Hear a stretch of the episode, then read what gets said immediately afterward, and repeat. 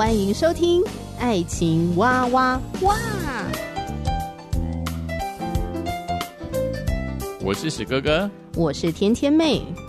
各种情感话题，挖掘深度与广度，挖出感动与温度，为其中的美好惊叹不已。哎，是惊叹还是惊悚啊？以轻松漫谈的方式畅聊各种情感话题。爱情啊，我挖我挖我挖挖挖。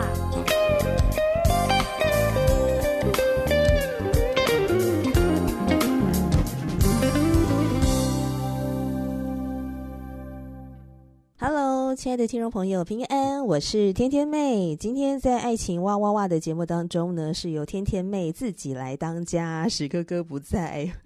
他在忙碌工作当中，所以呢，老婆就自己自立自强啦。好，那么今天一样是很开心哦，虽然是自己当家，但是可以跟听众朋友一起来分享这本书啊，一本好书，我心动了。然后呢，呃，就觉得很开心。那因为我觉得这本书非常的实用，他谈到了从单身呢到交往、订婚、结婚的蒙福原则，所以这本书不是只给未婚单身的，也是给在恋爱交往当中的，或者决定要奔着结婚去的人，或者在婚姻当中的伴侣都可以带来很大的帮助，所以我觉得我一边分享这本书呢，对我自己也是一个很好很好的一个提醒跟帮助。好，那我们这几次啊，都聊到这本书当中的这个交往的这个部分哈，交往当中的蒙福原则。其中我们今天呢，要特别针对分享的呢是性这个话题哈，性爱的性，在这篇啊。作者就特别先提到了他小的时候啊，呃，曾经发生了一件让他印象非常非常深刻哦，终身难忘的事情。他说有一年夏天，他到德州帮他爸爸打工，工作的内容是各式各样的粗重的农活，好，所以这是一个在呃农场，好，要搭篱笆啊，要除尽七亩地的杂草。那要去放牧，好，去放牧这个牛群。德州南部的夏天，随随便便哦，那个温度可以飙到将近摄氏三十八度，所以这些工作啊，非常磨练人心，真的不是开玩笑的。它会让你啊永生难忘，然后让你呢再也不想要接触同样的事情了。所以有一天，他爸爸来交给他新的任务的时候啊，哇，他真是欢天喜地。好，爸爸交给他的任务是什么呢？儿子啊，来，你过来，有没有看到后头那一大片的树丛啊？有啊，老爸，他们都高过房子了。我要你点火烧了他们。哇，班说他心里面呢、就出现了四个大字：美梦成真。他说：“嗯、我也不知道是不是大部分男孩子啦，但是他的说法是觉得，好像青少男心里总渴望能够烧点东西，诶，这个纵火还有钱拿，真是太爽了。可是他也毫无头绪，因为他没有在烤肉以外的场合碰过火。”他只知道烤肉起火需要一些燃油、火柴，所以就有样学样的应用在这次的纵火上。那他的目标是要烧了这个爸爸告诉他那一片树丛，好，要把它烧掉。所以他就在干柴上倒了几公升的汽油，点燃了在车库里面找到的照明弹，再把它轻轻的抛向柴堆，然后意外就发生了。点燃汽油产生的那个气焰啊，实在太强了！哇，他整个人呢被吞噬了。一秒过后，他发现自己浑身是灰，被火焰包围了。显然，火焰不愿安分的待在干柴上，它开始蔓延到周边的草上，然后很迅速的沿着地面烧向房子。最后呢，哎呀，终于扑灭了火势。不过代价是几根烧伤的指头，几片烧得不成样子的土地，当然还有火冒三丈的老爸。他说：“玩火可以很有趣，也是很刺激，可是越过了适当的界限，火会带来可怕的危险。受控的火可以带来许多的温暖，维护生命。火可以应用在很多的事情上，火是上帝所赐的礼物。可是如果越过了适当的界限，就会引来毁灭和死亡。那么性也是一样的。如果他受控在上帝所赐的适当的界限内，就是带给婚姻温暖与活力的礼物，也让夫妻二人成为一体。那如果跳脱了上帝所设立的界限，他是会烧了我们的家。此时此刻，世界各地有许多的家庭都在这火焰当中。班史都华想到，他要写一本关于人际关系的书，他就必须要谈到性。有一些读者会问，为什么要把性放在交往这个章节里面谈呢？因为他知道大家不会等到结婚才开始思考性这个事情。如果我们打开圣经，翻到箴言书哈这卷书，你会发现箴言书的主要书写对象啊是单身的年轻男士，而前七章就有四章在谈性这件事。其实这个比例啊是蛮有道理的，因为性大概就是这么长占据在年轻男士的脑子里，是这样子吗？如果你是年轻男士的话，呵呵，你认同吗？好，那么班恩呢，他想要先讨论现代人的性的表现，还有性的影响，之后再提出正向的应对之道。所以这就是我们今天节目要分享的主题啊。性和你想的不一样。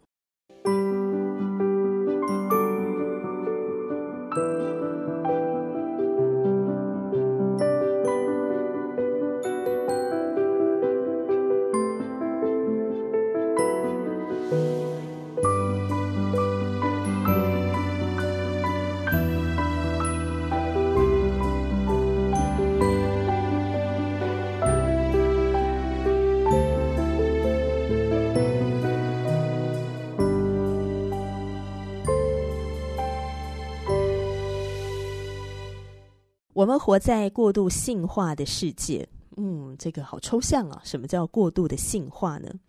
他说，现代年轻人有别以往的世代，在这种文化当中长大，从中获得知识，性一直都很热门。这其实不是什么新鲜事，但是只要有手机，就能够看到泛滥的性暗示的影像，还有高画质的色情片，这个事情就很新鲜了。想想过了一九九零年代初期，网络才广为大众使用。在一九九三年，网络上总共有六百个网站，现在有几十亿个。在二零零四年时，大概有百分之四十五的高中生有手机，现在百分之九十一的高中生用行动装置上网，而且几乎是每天都上网路。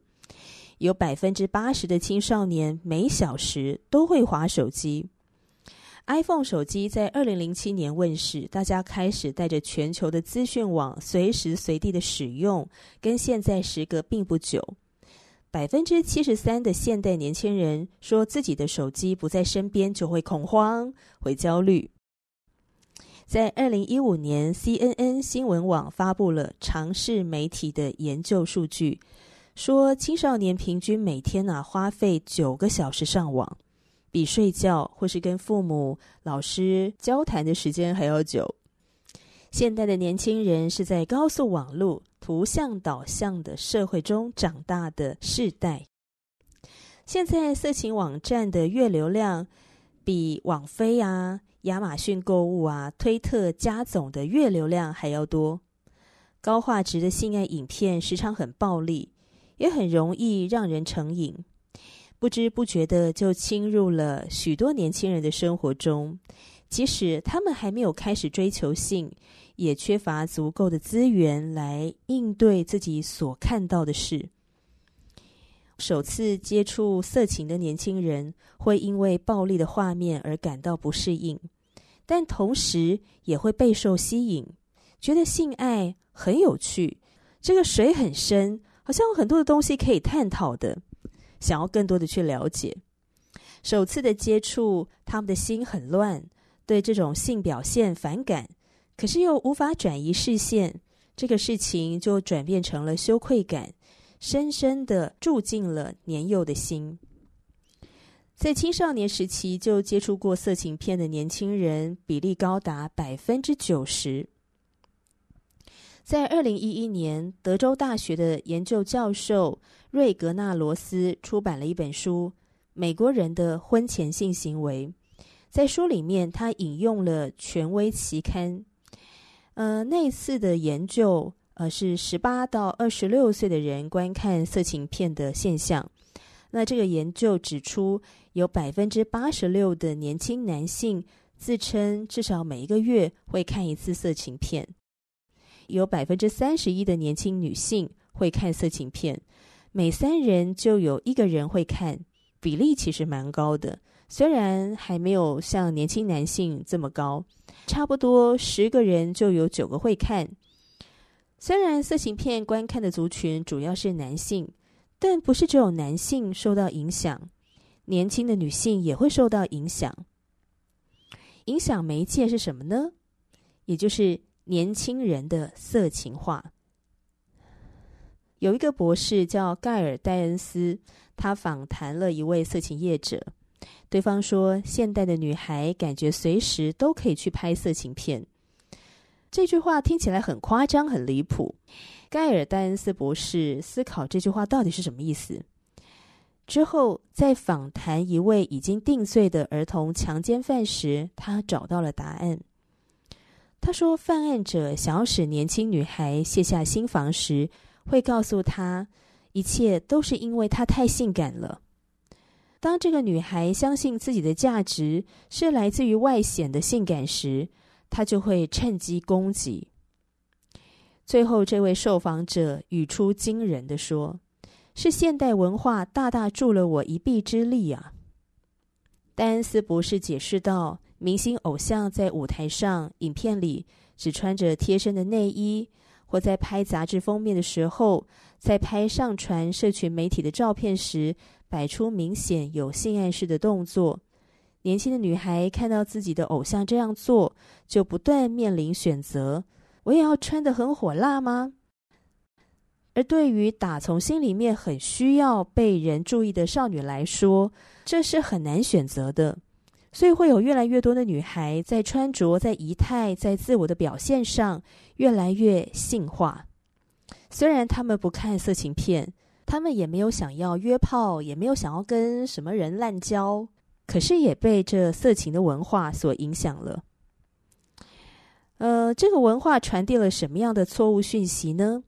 简单来说，有以下三点：第一，性是很随性的，没什么大不了的，大家都在享受，只是好玩嘛，就是一种生理需求。性行为让人很愉悦、舒爽，就跟你吃美食一样。第二个呢，性是基本需求，它很重要，但同时又好像没什么大不了的。所以如果没有性行为，就太奇怪了。你要抗拒它、压抑它，或者想要控制它，都不健康，因为性是基本需求。那第三点呢，就是。性的重点就是肉体，跟情感或灵性没有关系。在网络上看别人性交，也不用担心会牵涉对象的心理健康。你跟路人甲乙丙丁约炮，也不用担心这个事情会影响你或别人的情感，因为你需要用别人的肉体来探索性。从小到大，我们听过一些人坚信。只要性跳脱了宗教家诸的压抑枷锁，我们就迈进了新的时代，能够有超越以往的享受跟自由。然而，班恩二十多年来辅导过的年轻人，他没有看见喜乐和自由，反而发现过度性化伤害了我们，伤害了所有人，残害了孩子。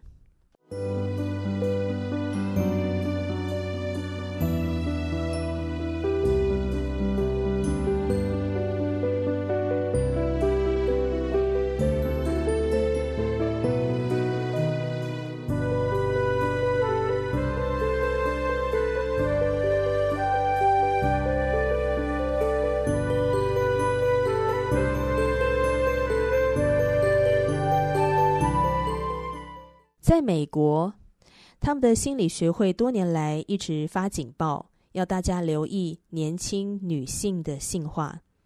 主攻青少年市场的电视节目或者音乐，越来越多描写性行为，而这些资讯让年轻的女孩们越来越早有初次性行为，让她们越来越在意自己的体重和身材。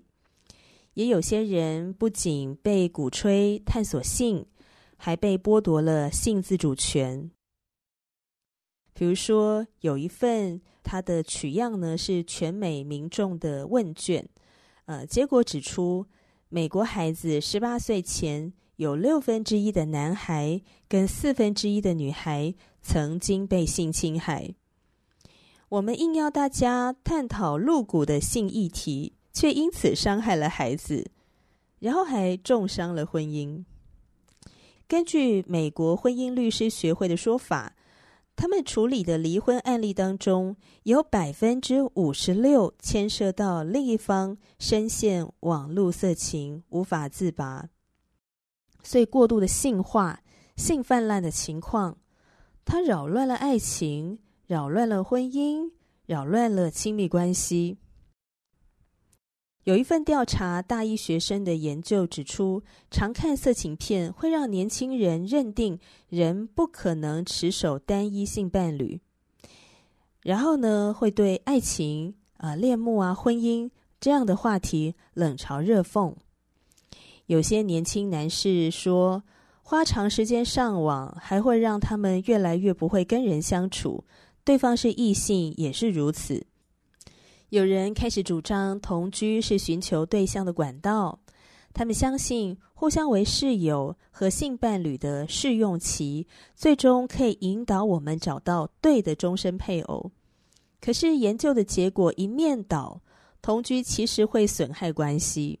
只有五分之一的同居者走进婚姻，同居让离婚率飙升了。有些人认为要解决多重伴侣的约炮行为，就要一次一位伴侣，但得不断的更换对象，但这根本不会让人有更好的婚姻，只会让人有更不健康的性观念。还有呢，滥交也增加了女性忧郁症患者的比例，性伴侣数量和罹患忧郁症的女性比例有正比关系，并且有直接的关联。一生有两位以上性伴侣的女性，比没有性伴侣的女性情感脆弱。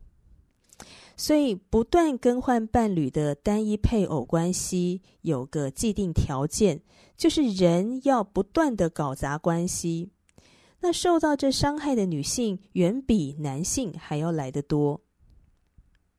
性经验丰富的女大学生普遍坦白自己蛮后悔的，也确实有一份是在二零零五年的研究结果指出，忧郁症状况越来越严重的年轻女孩中，有多重性伴侣者是没有性经验女性的十一倍。也就是说，性伴侣越多的人呢，他会比起没有性经验的人，不仅罹患忧郁症的这个机会比较大，而且呢，还会越来越严重。而非常讽刺的是，我们对性爱文化的迷恋正在摧毁了性。也就是说，我们以为自己在解放，在获得更大的自由，但其实呢，是在摧毁它。性会活络多巴胺系统。多巴胺呢，是我们脑中的快乐激素，它会大大牵动着摄食，就是吃东西跟性行为等等自然的行为。它也是成瘾药物会刺激出的神经传导物质。性交会让大脑呢释出催产素，它会加深我们对行房对象的情感的依附。这好像啊，妈妈在哺乳孩子的时候所释出的那个荷尔蒙是一样的，它的作用就是要。把你们连接在一起，所以这就是为什么约炮它一点也不单纯，因为性不单单是欢愉的肉体结合，它的作用是要把两个人连接在一起。在圣经的哥林多前书第六章十六节说：“岂不知与娼妓联合的，便是与他成为一体吗？因为主说，二人要成为一体。”在圣经的创世纪里面，上帝创造了男人和女人，并且呢，让二人要成为一体。成为一体是夫妻必然的真理，而这个性不只是肉体的一种结合，它是全心全人的结合。这就是为什么跟性爱过的对象分手会这么的难。这个过程根本就是在切断连结。照这样分分合合好几次，以圣经的话来说，就是在得罪自己的身体，你在伤害自己。性不只是关乎肉体，还会产生连结。那么这一点呢，就揭露了现代社会的另一个大问题。许多年轻男性不是跟人类连结，而是跟荧幕连结。其实也不要说男性啦，女性也是这样哈。因为现在呢，也有很多女性认为，她们不需要男性啊，她们可以透过呃网络啊，可能书刊啊、和漫画呀，或透过周边商品，反正透过其他的呃方式啊、呃，来找到呃一种自我的满足，呃，或者说给予自己身体的欢愉等等。所以我想，这不只是男性哦，许多的年轻男女不是跟人类连结，而是跟荧幕连接啊。看色情片的时候啊，这个大量的多巴胺就会冲上脑门，让他们更想要接触色情。他们呢，会为了得到同等的刺激，就会去找更激烈的性爱。那极度露骨的影像，刺激感是很强的。甚至有一些人呢，就会用这些的强烈的画面来刺激自己的性欲。那基本上呢，让性的回路啊，就是烧坏了。在谈恋爱或是约会这种进展缓慢或者一般的刺激，他们就无感了，觉得很麻痹。所以，就算结婚了，也很难激起这个性欲。跟真正的这个人，哈，这个伴侣啊，进行性爱，呃，也许这样听起来好像很夸张，因为我们会觉得真人是有体温的啊，你可以跟他互动啊，你可以真实的听到他的声音啊，还有他的表情啊，他的肢体动作啊，怎么会真人还远比荧幕上面的这个影像感觉还差呢？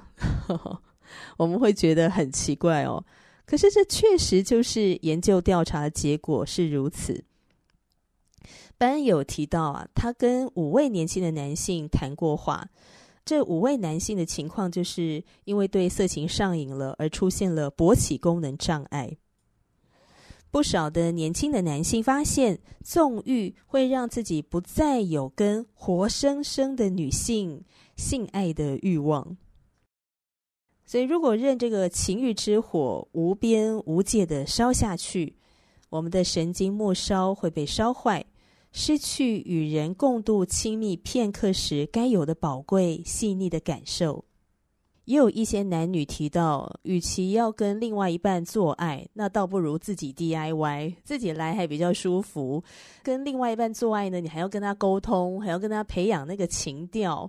还有配合他的时间，如果对方没有 feel 的话呢，你还必须忍耐等候他，或者是你要尝试的挑起他的性欲。总而言之呢，你就是要花时间哈，在那儿跟他磨合，在那儿跟他培养感情。那你倒不如自己来，而且对方呢，可能不见得知道自己的呃敏感地带在哪里，舒服的点在哪，所以我自己来还比较快呢。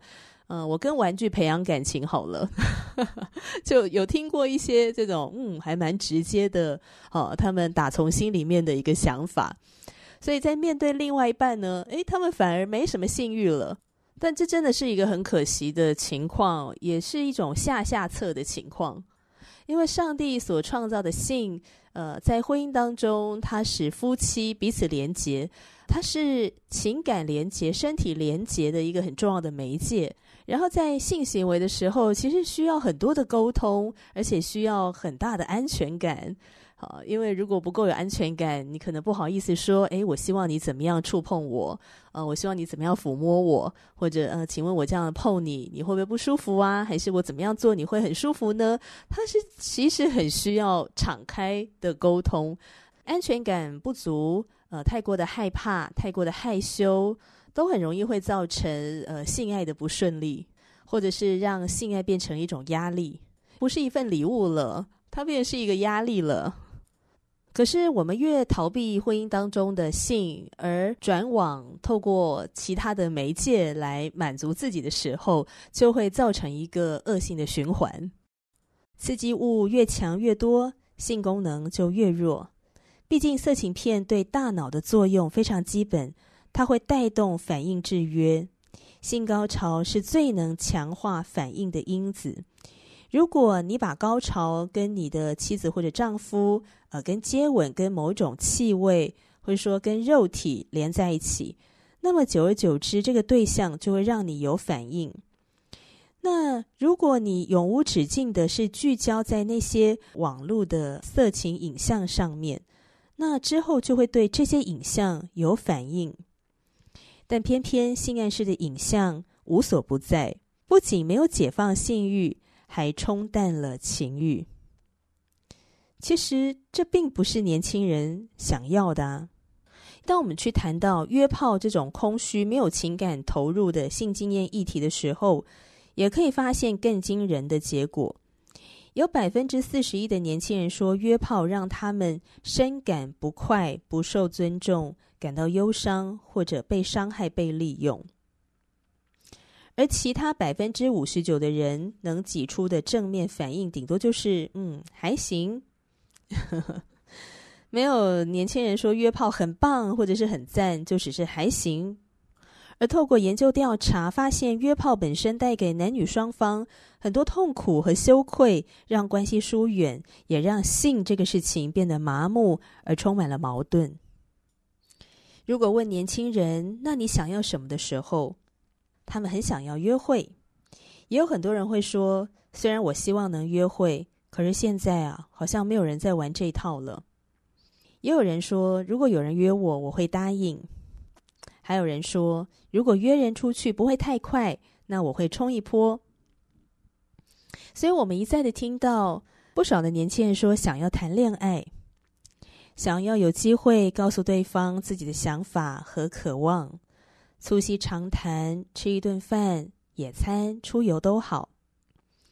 年轻人深深渴望的是约炮文化抵制的，或者说背道而驰的情感连结。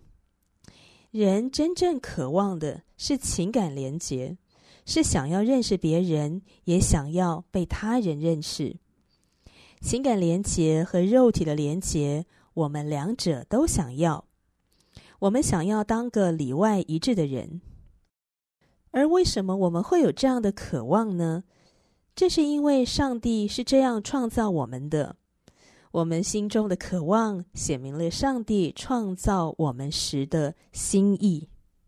性这个话题还没有探讨完，我们在下一次的分享好书会继续的来分享。班史都华呢，会针对我们刚才聊到的这个这个时代啊，越来越性化了，那性越来越泛滥，他所认为的呃健康的正向的因应之道是什么呢？在下一次分享好书会来跟大家分享。